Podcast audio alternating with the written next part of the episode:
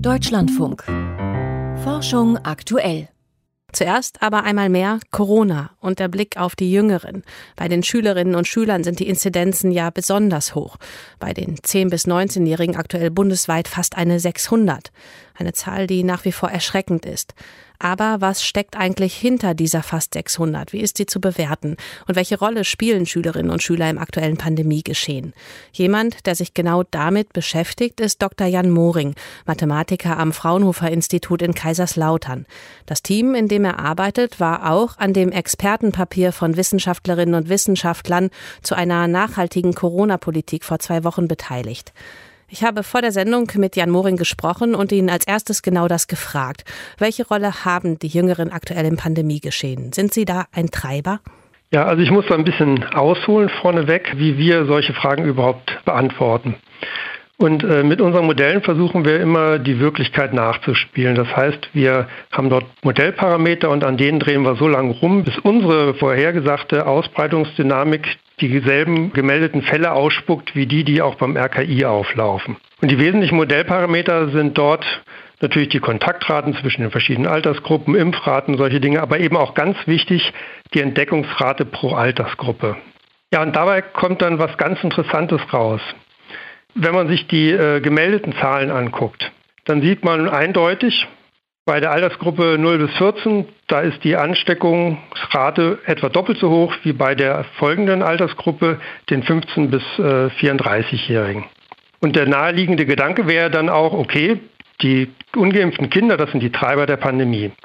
Aber wenn wir jetzt äh, gucken, was unser Modell ausspuckt, das sagt eine andere Begründung. Das sagt nämlich, die Entdeckungsrate ist bei den Jungen doppelt so hoch wie bei der folgenden Altersgruppe. Das heißt, die jungen Kinder sind nicht die Treiber, sondern die werden einfach höher, äh, stärker entdeckt.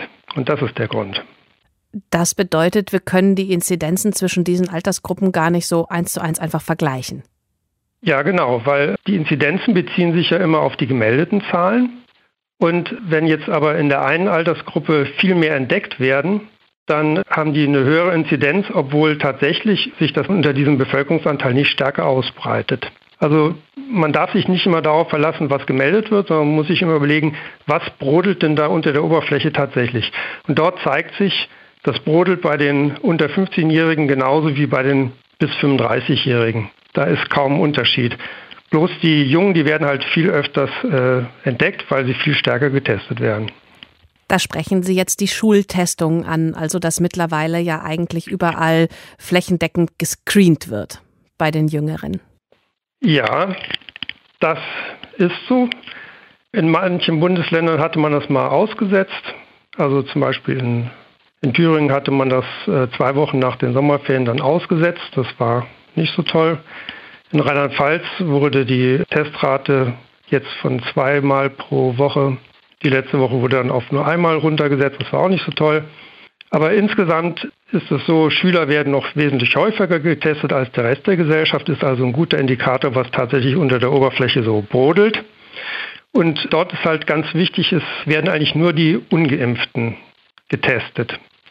Im Gegensatz zu früher, also da war, früher waren alle Kinder ungeimpft und da wurden alle getestet. Das war ein super Monitor, was wirklich passiert.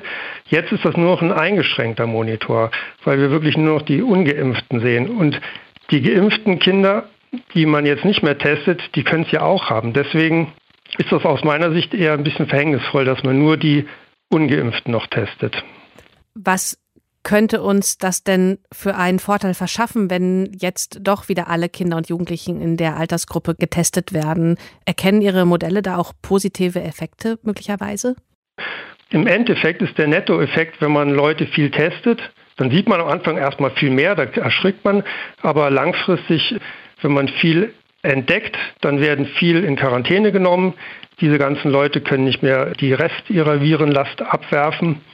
Man entdeckt auch bei Kindern deren Eltern und deren Familienangehörigen, die sind dann häufig auch noch infiziert. Also im Endeffekt, je mehr ich teste, das gilt nicht nur für Schüler, je mehr ich teste, desto besser ist das, dass man die äh, Pandemie in den Griff bekommt. Bei den Schülern, da ist es leider so, äh, die sind jetzt die, die Opfer unserer Gesellschaft. Also die müssen immer alles ausbaden. Oder besser gesagt, die Schüler, die wissen noch, dass man nicht egoistisch ist und die ziehen das mit, weil die ihre äh, Eltern und äh, Omas und Opa schützen wollen. Diesen Mangel an Egoismus, den würde ich mir gerne auch mal für die älteren Generationen wünschen, ja. Können Sie denn etwas zu dem Dunkelfeld in den älteren Altersgruppen sagen? Also wie sieht das da möglicherweise aus, wenn wir jetzt eher in Richtung einer Vollerfassung bei den Jüngeren in Teilen kommen können? Ähm, wie, wie viel wissen wir da nicht bei den Älteren? Ja, also wir haben das mal nachgeprüft, was unsere Modellanpassung da so ausspuckt. Wenn man verschiedene Altersgruppen hat, dann kann man ausrechnen, wie ungefähr die, die relative Entdeckungsrate ist oder die, die relative Dunkelziffer. Und das sage ich Ihnen jetzt mal. Nehmen wir die äh, nächste äh, Altersgruppe, die Altersgruppe 15 bis 34. Dort sagt unsere Modellanpassung, dass dort die Entdeckungsrate ungefähr nur 50 Prozent von dem beträgt, wie sie bei den ganz jungen Kindern bis 14 gemessen wird. Also nur 50 Prozent dort. Und dann ein bisschen besser wird es in der älteren Generation, sagen wir so. Da ist die Entdeckungsrate noch 63 Prozent von den ganz jungen Kindern und äh, bei den über 60-Jährigen dann so ungefähr 58 Prozent. Das sagt unser, unsere Modellanpassung. Ganz grob gesagt, junge Schüler haben eine gewisse Entdeckungsrate und die danach folgenden Altersgruppen haben ungefähr noch die, die Hälfte davon. Sehr spannend, das habe ich so in der Form noch nie gehört. Was heißt das denn jetzt? Was wäre, wenn man die Schulen jetzt schließt? Was sagen Sie dazu? Ja, das ist jetzt ähm, nicht so, dass wir da keine Erfahrung hätten. Es gab in Bayern eine Studie von einer Arbeitsgruppe um den Herrn Kauermann der hat genau das untersucht. Also damals stand zur Debatte in Bayern, sollen Schulen geschlossen werden oder lieber doch offen gelassen werden. Und in manchen Landkreisen wurde das eine gemacht, in anderen das andere. Und da kam dann raus, dass im Nettoeffekt es besser ist, Schulen offen zu lassen. Man hat ja zwei Effekte. Also wenn man die Schulen schließt, dann können die Kinder niemand Mensch oder können sich weniger untereinander anstecken. Und der andere Effekt ist, wenn ich sie offen lasse, dann entdecke ich mehr und dann kann ich mehr in Quarantäne nehmen. Und vorneweg ist ja nicht klar, welcher dieser beiden Effekte der stärkere ist. Aber diese Studie von dem Herrn Kaumann hat eben eindeutig für Bayern gezeigt, im Nettoeffekt ist es besser, die Schulen offen zu lassen und eine höhere Entdeckungsrate zu haben. Also alle Beispiele, die es gibt in der Vergangenheit, zeigen immer, schließen ist schlechter als Schulen offen lassen und viel testen. Dann die abschließende Frage. Wenn man jetzt also auf die Idee kommt, Schulen zu schließen als vielleicht einer der letzten Schritte, heißt das, gleichzeitig muss komplett unterbunden werden, dass dann noch Kontakte stattfinden können, eben in diesem isolierten Umfeld. Also Schulen schließen ohne Betriebe schließen zum Beispiel macht dann keinen Sinn. Ja, das würde ich so unterstützen. Man muss sich Folgendes vorstellen. Also ich hatte vorhin ausgeführt, die jungen Schüler sind nicht die Treiber.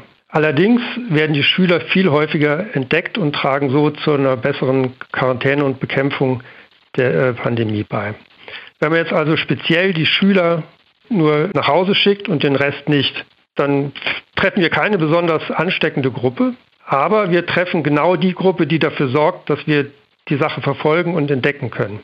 Von daher wäre das genau die falsche Maßnahme, das jetzt zu tun.